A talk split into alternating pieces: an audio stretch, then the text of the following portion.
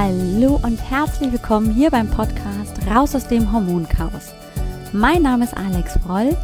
Ich bin Heilpraktikerin und Coach und deine Gastgeberin. Hallo. Es ist so schön, dass du heute eingeschaltet hast, dass du hier bist und wir wieder ein wenig Zeit miteinander verbringen können. Komm, lass uns gemeinsam schauen, wie du deine Gesundheit wieder selbst in die Hand nehmen kannst. Ganz besonders, wenn deine Hormone aus dem Gleichgewicht geraten sind.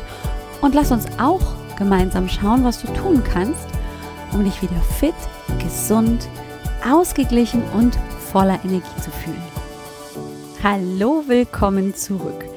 Ich freue mich, dass du hier bist, dass du vielleicht das erste Mal hierher gefunden hast in diese Podcast-Folge oder wenn du schon eine treue Hörerin bist, dass du zurückgekommen bist.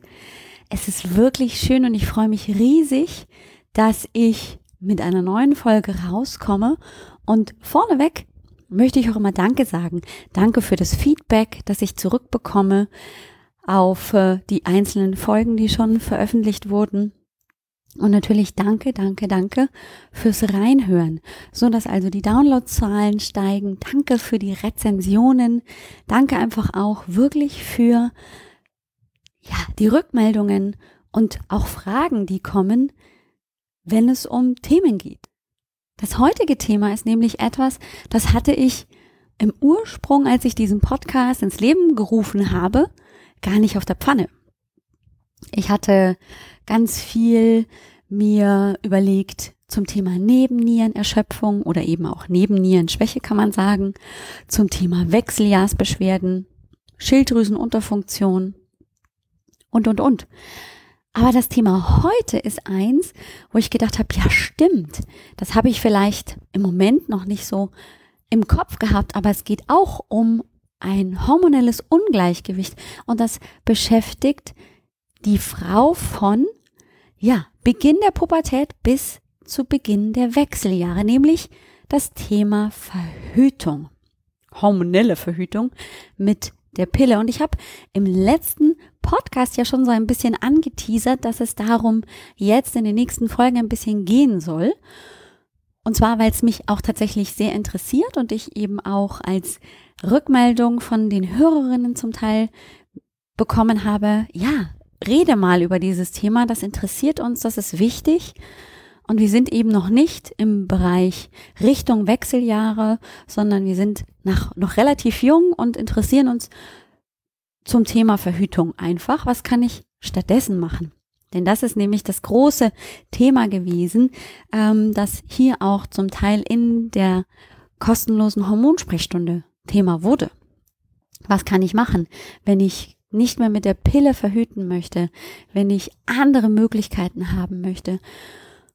Und weil wir nicht nur in der kostenlosen Hormonsprechstunde darüber sprechen können, sondern auch hier im Podcast, dachte ich mir, es wird Zeit, auch dieses Thema mal hier im Podcast zu besprechen, weil es auch hier nicht nur darum geht, dass junge Frauen eben ohne die Pille verhüten wollen oder sich einfach nach Alternativen umschauen, sondern ja auch Frauen in ihren 40ern, die keinen Kinderwunsch mehr haben und trotzdem potenziell noch schwanger werden können. Und das Zweite war tatsächlich auch, dass es mich gerade im Moment auch tatsächlich sehr persönlich betrifft, weil auch ich natürlich nicht mehr schwanger werden möchte. Aber meine Töchter inzwischen mit ihren jungen Jahren, die werden jetzt 16 und 14 dieses Jahr, natürlich auch jetzt in ein Alter kommen, wo das Thema Verhütung deutlich, deutlich ganz, ganz wichtig wird und natürlich auch die Frage ist, wie sollen sie verhüten? Grundsätzlich bin ich also auch als Mutter in diesem Fall interessiert, Dinge zu finden, Möglichkeiten zu finden, die ich zusammen mit meinen Töchtern angucken kann, um dann dementsprechend eine gute Unterstützung bei der Entscheidungsfindung zu geben. So, und deswegen freue ich mich auch ganz besonders auf diese Folge, weil ich eben zum Teil mich damit auch gerade selber eben persönlich beschäftige und zum anderen auch feststelle, dass es eben nicht nur ein Thema ist für meine pubertierenden Töchter, diese Entscheidungen zu treffen, mit Pille, ohne Pille, was gibt es noch für Alternativen, sondern sich das natürlich auch praktisch in meine Generation jenseits der 40 hineinzieht und auch sich da genauso die Fragen stellen. Also, lange Rede, kurzer Sinn. Heute geht's um das Thema Pro und Contra der Pille. Und vorneweg möchte ich sagen, dass das natürlich überhaupt keine Therapie sein kann. Es kann kein Beratungsgespräch beim Gynäkologen, bei der Gynäkologin ersetzen, sondern es soll einfach nur dabei helfen, einfach sich zu informieren. Es soll einfach nur tatsächlich, ohne dass ich meine persönliche Meinung hier preisgebe, beziehungsweise ja, natürlich wirst du als Zuhörerin meine persönliche Meinung dazu wahrscheinlich raushören. Ich versuche aber natürlich schon möglichst, naja, objektiv an die Sache ranzugehen, wobei ich habe natürlich meine eigene Meinung. Ähm, aber ich habe mich tatsächlich mit diesem Thema eben auseinandergesetzt und möchte dir das, was ich gefunden habe, heute einfach mal näher bringen und dir damit einfach noch einen weiteren Entscheidungsgeber oder einen weiteren Informationsfluss bieten, damit du für dich selber dann entscheiden kannst, was ist für dich richtig. Also, das, was für mich und vielleicht dann auch für meine Töchter richtig ist, muss nicht bedeuten, dass es für dich richtig ist. Und es bedeutet hier auch nicht, dass selbst wenn ich eine eher Anti-Pille eingestellte Meinung habe, dass das für dich zutreffen muss. Jeder beziehungsweise jede einzelne Frau ist selbst für sich verantwortlich und trifft letzten Endes die Entscheidung für sich, was sie tun möchte, um optimal für sich zu verhüten, um eine Schwangerschaft zu vermeiden. Also an dieser Stelle bitte, bitte, bitte hier geht es nicht darum, dass die Alex gesagt hat, die Pille ist doof, sondern hier geht es darum, dass du einfach nur Informationen bekommst und was du mit diesen Informationen machst, das ist komplett dir überlassen. Und das Thema Pille ist, wie gesagt, ein großes und es streckt sich über viele Jahrzehnte hinweg, weil sowohl die junge Frau mit dem oder im Teenageralter sich die Frage stellt, wie verhindere ich jetzt eine Schwangerschaft, genauso wie eben die mit 40erin, die noch nicht tatsächlich in den Wechseljahren ist, also wo immer noch die Möglichkeit besteht, schwanger zu werden, stellt sich die Frage, wie verhüte ich? Und zuerst habe ich mir also die Frage gestellt, was gibt es denn für Pros für die Pille?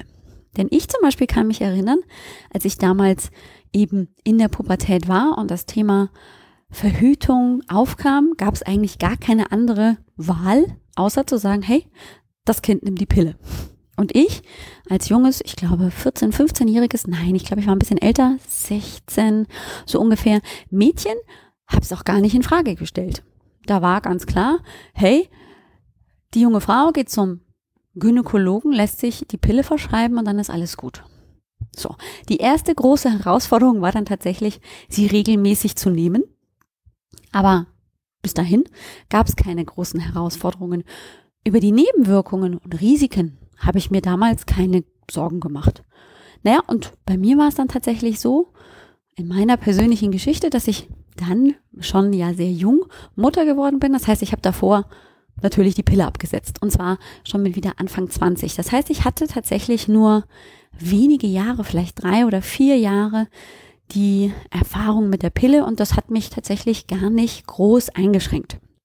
Für mich, und das war auch einer der Punkte, die ich jetzt zusammengefasst habe für die Pros der Pille, war tatsächlich das Thema absolute sichere Empfängnisverhütung. Das war ein absolutes Pro für mich. Ne? Schwanger werden mit 16, 17 wollte ich nicht und da war der einfachste Weg für mich die Pille. Außerdem kannte ich eh nichts anderes. Gehört hatte ich, glaube ich, noch von der Spirale. Da war ich aber tatsächlich in meinen Gedanken noch viel zu jung. Spirale trägt man erst, kriegt man erst, wenn die Kinder da waren, wenn alles geweitet ist. So hatte ich das im Kopf. Ähm, was ich noch gefunden habe, das traf damals für mich nicht zu, aber es wird häufig in der Literatur auch aufgeführt, dass die Pille natürlich geschichtlich zur Empfängnisverhütung gemacht wurde, damit Frauen selber bestimmen können, wann werde ich schwanger und wann nicht. Und das hat natürlich auch ganz viel mit Emanzipation zu tun. Aber was dabei tatsächlich ein positiver Faktor mit war, dass man festgestellt hat, als in den späten 50ern, Anfang der 60er die Pille wirklich, ja, Fahrt aufgenommen hat, nachdem viele Frauen angefangen haben, die Pille zu nehmen, dass sie sich positiv auf die pubertäre Akne auswirkt. Ja, also Mädchen mit schwerer Akne haben dann schnell auch die Pille verschrieben bekommen, weil das die Akne tatsächlich runterreguliert. So. Und man konnte tatsächlich auch in Studien inzwischen feststellen, wobei das ist tatsächlich ähm, kritisch zu betrachten, aber man hat feststellen können, dass es eine Verbesserung bzw. einen Schutz vor Eierstockkrebs und bei Schilddrüsenkrebs gibt. Also, dass sich das positiv auswirkt. Und dann gab es noch ein paar, naja, sich ein wenig widersprechende Aussagen zu den Pros für die Pille, weil die sich dementsprechend auch in den Kontras wiederfanden. Und zwar ähm, ist es so, dass man in den äh, in der Recherche auch Aussagen gefunden hat, wie zum Beispiel sie unterstützt schwächere Monatsblutungen und sie ist natürlich dementsprechend auch für die Zykluskontrolle sehr gut. Also wenn ich einen 28-Tage-Zyklus haben will, dann soll ich die Pille nehmen. Und ich werde gleich erklären, warum das so nicht richtig ist. Und ähm, auch, dass sie zum Beispiel die Fruchtbarkeit nicht beeinflusst und deswegen also super einsetzbar ist und die Frauen danach ganz schnell schwanger werden. So. Ähm, und zusätzlich, und das fand ich super spannend, ähm, hat man eine Untersuchung gemacht und festgestellt, dass sich auf seit dem Einführen der Pille in den 60er Jahren das Gehalt der Frauen um 30 Prozent erhöht hat bis in die 90er. Das heißt, es hat dafür gesorgt, dass die Frauen mehr verdienen als früher. Bis in die 90er rein hat man, glaube ich, diese Untersuchung gemacht, ähm, weil natürlich die Frau damit nicht mehr so unvorhersehbar schwanger wurde, sondern sie das selber beeinflussen konnte. Das sind also ein paar Pro-Punkte. Und ich würde sagen, also dieser Punkt der Empfängnisverhütung ist der wichtigste. So.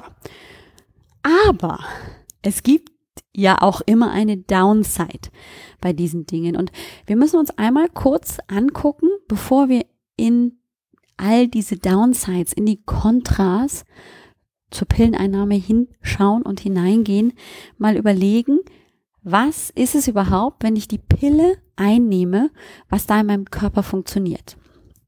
Weil wir ja schon ganz viel über Hormone gesprochen haben. Wir haben hier im Podcast schon über Progesteron, Östrogene gesprochen. Und das sind zwei Hormone, die im Eierstock produziert werden, die für den weiblichen Zyklus verantwortlich sind. Und vielleicht hast du dich auch schon mal mit dem Thema Pille oder Empfängnisverhütung auseinandergesetzt und gehört, wenn du die Pille einnimmst, dann ist es so, als wäre der Körper praktisch dauerschwanger. Und du nimmst einfach nur eben Hormone ein und ähm, damit erhöht sich dein Hormonhaushalt, zum Beispiel des Progesterons, und dann glaubt der Körper, er wäre schwanger. Das ist so aber nicht richtig. Denn es sind keine körpereigenen Hormone, die du hier einnimmst, sondern es sind synthetische Arzneistoffe. Das müssen wir uns mal hier an dieser Stelle ganz konkret vor Augen führen. Es sind keine körpereigenen Hormone, sondern synthetisch hergestellte Stoffe, die nur hormonähnliche Wirkung haben. Und erinnere dich bitte an die letzte Folge, als wir über die bioidentischen Hormone gesprochen haben mit Marie und Michael Greif. Die haben das auch schon gesagt. Es ist nicht wie bei den bioidentischen Hormonen, dass der Körper nicht unterscheiden kann zwischen, ach Mensch, das habe ich selber gemacht und Mensch, das sieht ja genauso aus wie mein eigen gemachtes, nur ist es bioidentisch von außen aufgetragen, sondern es ist ein synthetisch hergestelltes Arzneimittel, das nur ähnliche Wirkung erzeugt wie unsere körpereigenen Hormone. Und das ist ganz wichtig, sich das einfach mal vor Augen zu führen. Diese synthetisch hergestellten Arzneistoffe der Pille wirken dann im übergeordneten Zentrum an der sogenannten Hypophyse und zwar indem praktisch der Hypophyse signalisiert wird, wir brauchen kein FSH und kein LH. Das sind die stimulierenden Hormone, die dafür sorgen, dass Progesteron und Östradiol, also das Östrogen, im Eierstock produziert werden. Im Prinzip ist es so, dass du dir vorstellen kannst, diese hormonähnlichen Stoffe der Pille schalten im Prinzip die Hypophyse ab. Und die signalisiert nichts mehr runter zum Eierstock. Da passiert nichts mehr. Das ist komplett shut down. So, Punkt. Das ist die Wirkung der Pille. Und deswegen habe ich vorhin auch gesagt, diese drei Punkte, beziehungsweise diese zwei Punkte, schwächere Monatsblutung und Zykluskontrolle, sind ein Pro der Pille. Das ist ja so nicht richtig. Denn wenn wir einen Shutdown haben, so dass die Östrogene und das Progesteron nicht mehr gebildet werden, dann habe ich auch keinen Zyklus mehr. Dann ist also diese Monatsblutung, die ich bei der Einnahme der Pille habe, keine Monatsblutung, sondern das ist eine sogenannte Abbruchblutung. Die findet einfach so statt, weil der Körper dann diese hormonähnlichen Stoffe nicht mehr bekommt und kurzzeitig eben dann ähm, das Signal bekommt, ich muss jetzt hier die Gebärmutterschleimhaut einfach loslassen. Das hat nichts mit einem normalen weiblichen Zyklus mehr zu tun. Und dann ist es auch keine Zykluskontrolle mehr, sondern dann ist es einfach nur ein chemischer Stopp, weil ich die Pille dann für einen Zeitraum von sieben Tagen nicht mehr einnehme. Ich nehme ja die Pille 21 Tage lang und dann habe ich sieben Tage entweder Placebo oder eben sieben Tage keine Pille, die ich einnehme. Und das ist der Zeitraum für die Abbruchblutung. Aber es ist, hat nichts mehr mit dem weiblichen Zyklus zu tun. So. Und dann sind wir eben ganz schnell auch bei den Punkten, wenn es um synthetische Arzneistoffe geht. Was beeinflussen die? Wie wirken die sich zusätzlich, dass sie, naja, die Empfängnis verhüten auf den Körper aus? Und an der Stelle möchte ich dir ein Buch empfehlen, das äh, wirklich sehr gut geschrieben ist und alleine schon in diesem einen Kapitel, von dem ich jetzt gerade so ein bisschen zitiere, sind es, glaube ich, zwei oder vier Seiten, wo es nur um die Auswirkungen beziehungsweise Nebenwirkungen der Pille geht. Und zwar heißt dieses Buch Kleine Pille, große Folge von der Isabel Morelli. Ich freue mich schon sehr. Die wird nämlich zusammen mit ihrer Kollegin Sina bei mir auch im Podcast ähm, sein und dann werden wir genau über ihr Buch und ihre Erfahrungen mit dem Absetzen der Pille sprechen. Aber die hatte wirklich seitenweise Nebenwirkungen aufgeführt, die durch die Pille entstehen können.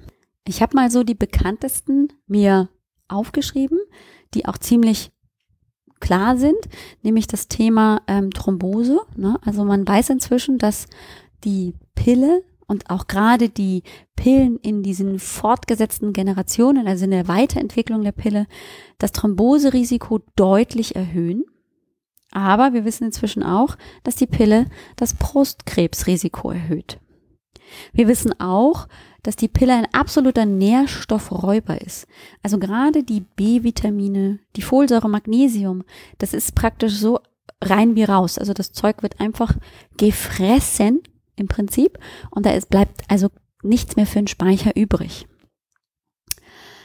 Und was häufig genannt wird, dass man die Pille einsetzt bei PMS-Beschwerden, damit die PMS-Beschwerden nicht zu stark sind. Frauen, die PMS-Beschwerden haben, sollen also folglich dann die Pille nehmen.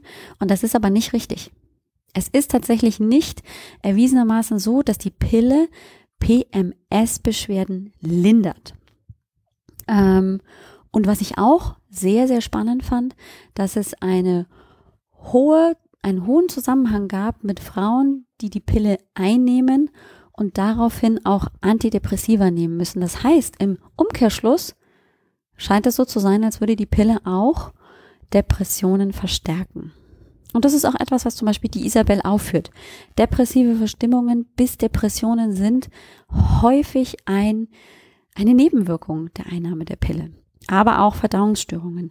Zum Beispiel so Sachen wie Reizdarmsyndrom oder eine Darmdysbiose, also dass einfach die Bakterien im Darm sich nicht so optimal entwickeln, wie es sein soll. Oder auch das sogenannte Leaky Gut. Also wenn einfach die Tore des Darms offener sind, als sie sein sollten und damit Nährstoffe und Inhaltsstoffe aus der Nahrung in den Darm gelangen, die da gar nicht hingehören und eine Entzündung machen, sind möglich. Die Haut kann trockener sein und es kann sogar zu Haarausfall kommen. Und ganz krass ist es zum Beispiel, dass äh, viele Frauen sagen, sie haben im Prinzip keine Libido mehr, also Lust auf Sex, vergiss es. Und naja, gerade wenn ich eben jung bin, dann ist das nicht unbedingt etwas, was junge Frauen erfahren wollen. Die wollen natürlich auch sexuelle Erfüllung haben. Also warum ähm, dann sich damit mit dieser Pille tatsächlich auch die Lust am Sex nehmen. Und das ist gar nicht so selten. Auch Scheideninfekte, zum Beispiel ständige Pilzinfektionen oder sogar bakterielle ähm, Scheideninfektionen sind auch nicht selten. Und die Liste ist so lang. Also ich könnte hier wirklich ähm, wahrscheinlich zehn Minuten noch drüber sprechen, welche Nebenwirkungen es noch gibt zur Pille. Und da stelle ich mir tatsächlich echt die Frage, muss das sein? Und gerade bei meinen Mädchen, also bei meinen Töchtern, ist es halt auch so, dass die jetzt, meine jüngere, noch ein bisschen früher jetzt als meine mittlere Tochter, dass die jetzt, wo sie ja noch keine Pille nehmen und vermutlich auch keine nehmen werden, weil wir uns damit natürlich gemeinsam ja sehr intensiv beschäftigen werden, haben sie die Möglichkeit, ihren Körper, ihren weiblichen Zyklus kennenzulernen. Wenn ich also als junge Frau schon sehr früh angefangen habe, meine Pille zu nehmen, aus verschiedensten Gründen, dann hatte ich vielleicht ja nie Gelegenheit, meinen weiblichen Zyklus, meinen Rhythmus kennenzulernen. Und da geht mir ganz schön was verloren. Also da vermisse ich einfach ein bisschen was in meinem Leben, weil das macht natürlich das Frausein auch aus, dass wir rhythmische Wesen sind. Wir bewegen uns in einem Rhythmus, in einem monatlichen Rhythmus. Wir sind ja auch in einem rhythmischen System zu Hause. Ja, die Jahreszeiten sind auch ein Rhythmus, der sich immer wiederholt. Und genau so rhythmisieren wir auch zum Beispiel in unserem Monatszyklus. Und ich finde, das ist ganz wichtig, das eben sich auch mal vor Augen zu führen, dass wir uns dann dieser Möglichkeit verwehren wenn wir keinen Zyklus haben. Und genauso ist es natürlich auch zum Beispiel ganz, ganz wichtig, im Prinzip erstmal in den Rhythmus hineinzufinden. Wenn also ein junges Mädchen schon sehr früh mit der Pille beginnt und sich aber erst die Hormone praktisch ausbilden, dann hat mein Körper gar nicht die Möglichkeit zu lernen, was macht eigentlich gerade für ihn Sinn.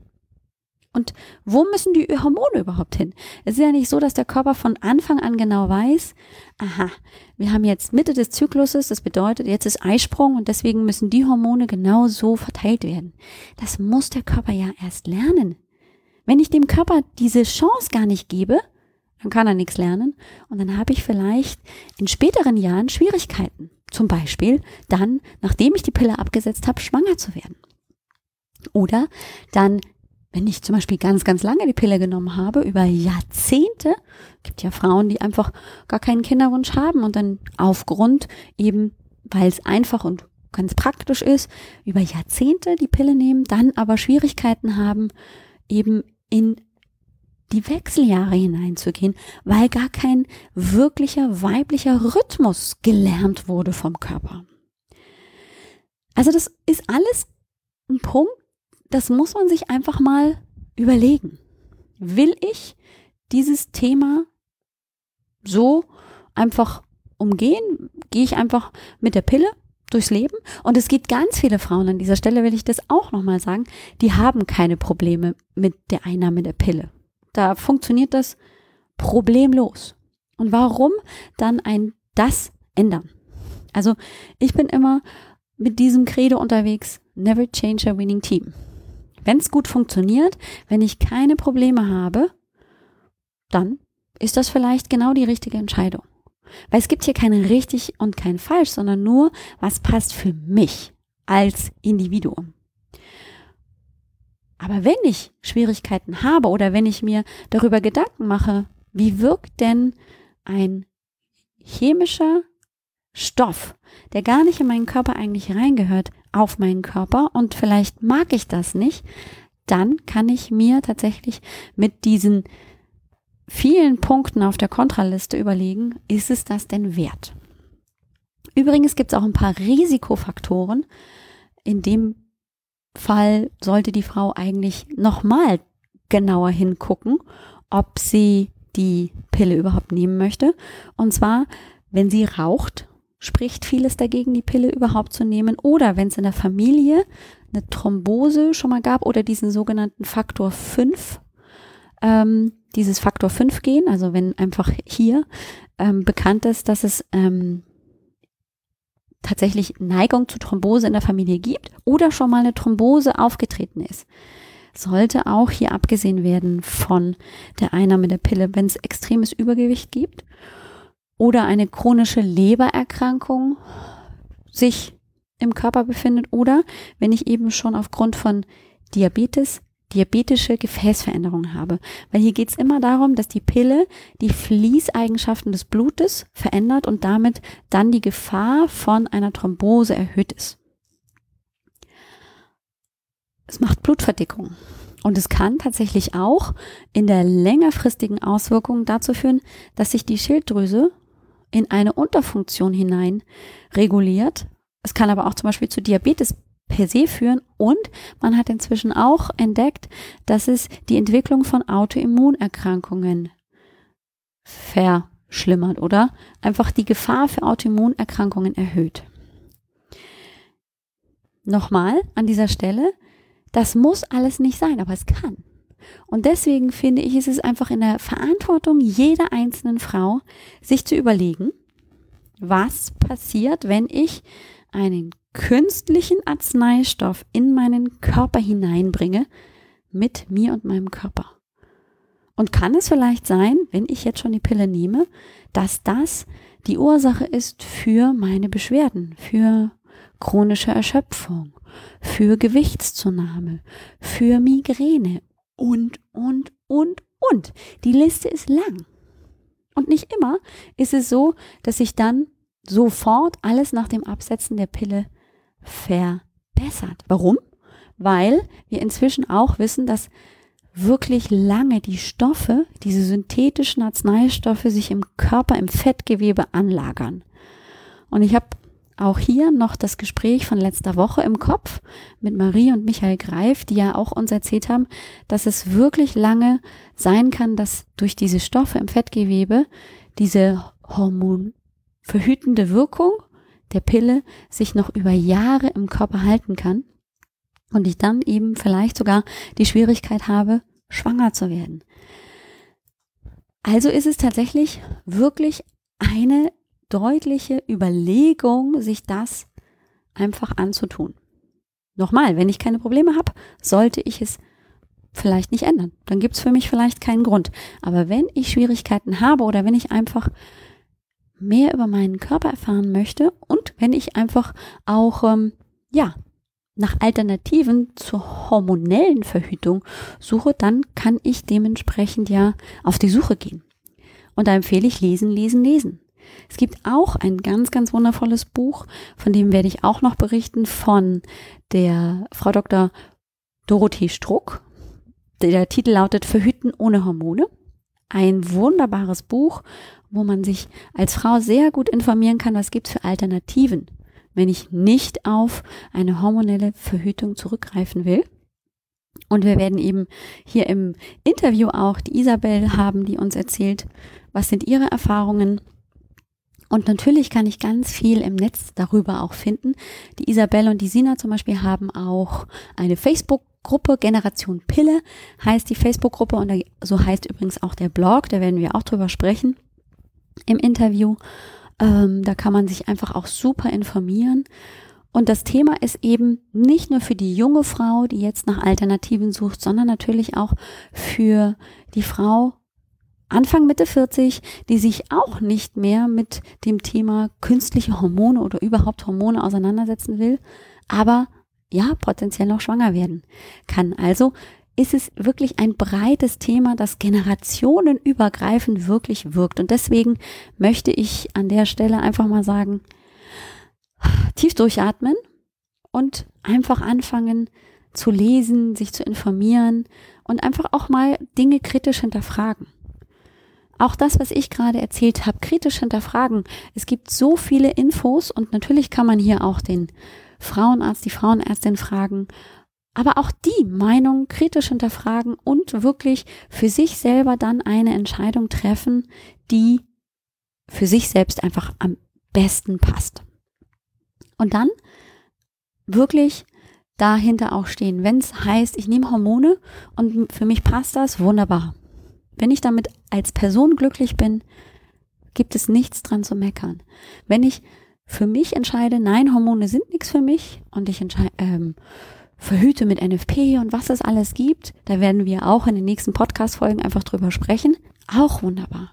Es geht wirklich darum, für sich eine gute Entscheidung zu treffen, die einfach aufgrund der eigenen Lebensumstände am besten passt.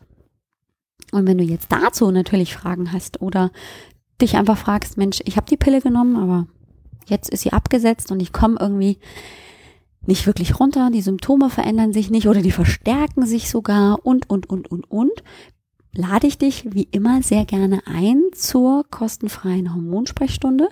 Wir reden darüber. Wir überlegen uns gemeinsam, wo kann es herkommen, das hormonelle Ungleichgewicht, was kannst du vielleicht machen? Gibt es vielleicht Möglichkeiten, wie ich dich unterstützen kann im Hormoncoaching und, und, und.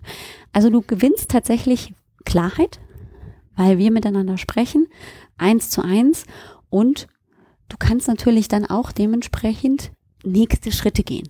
Das ist mir ganz wichtig, dass du weißt, was einfach für dich jetzt möglich ist, was du tun kannst, wo du dich hinwenden kannst und, und, und. Besuch mich einfach auf www.alexbroll.com-sprechstunde. Dort kannst du dir ganz bequem einen passenden Termin auswählen zu dem Zeitpunkt, wo es dir gut passt. Und dann rufe ich dich an oder wir zoomen, je nachdem, wie du das gerne möchtest. Und dann nehme ich mir wirklich eine halbe Stunde Zeit, ganz kostenfrei. Und wir reden über das, was dich ganz akut beschäftigt, was für dich vielleicht auch eine Herausforderung ist und worauf du antworten möchtest. Und dann wünsche ich dir jetzt erstmal eine wundervolle Woche. In der nächsten Folge werden wir dann über alternative Möglichkeiten der Verhütung sprechen, weil ich finde, das ist auch ein wichtiges Thema. Was kann ich machen, wenn ich eben nicht mit der Pille verhüte? Was gibt es für Möglichkeiten? Da werde ich eben aus dem Buch Verhüten ohne Hormone ganz viel dir erzählen und natürlich lege ich es dir sehr ans Herz. Übrigens, alle Bücher, die ich dir heute empfohlen habe, werde ich dir in den Shownotes verlinken, so dass du dann eben schon mal gucken kannst, ist das eine oder andere für dich interessant, um da mal reinzulesen, weil ich habe ja gesagt, lesen, lesen, lesen, sich selber informieren und sich eine eigene Meinung bilden ist ganz, ganz wichtig. So, tief durchatmen, viel Freude einfach am Sein und natürlich auch vor allem am Frau sein. Und ich freue mich ganz doll, wenn wir uns nächste Woche wieder hören. Bis dahin alles, alles Gute. Mach's ganz wundervoll und ciao.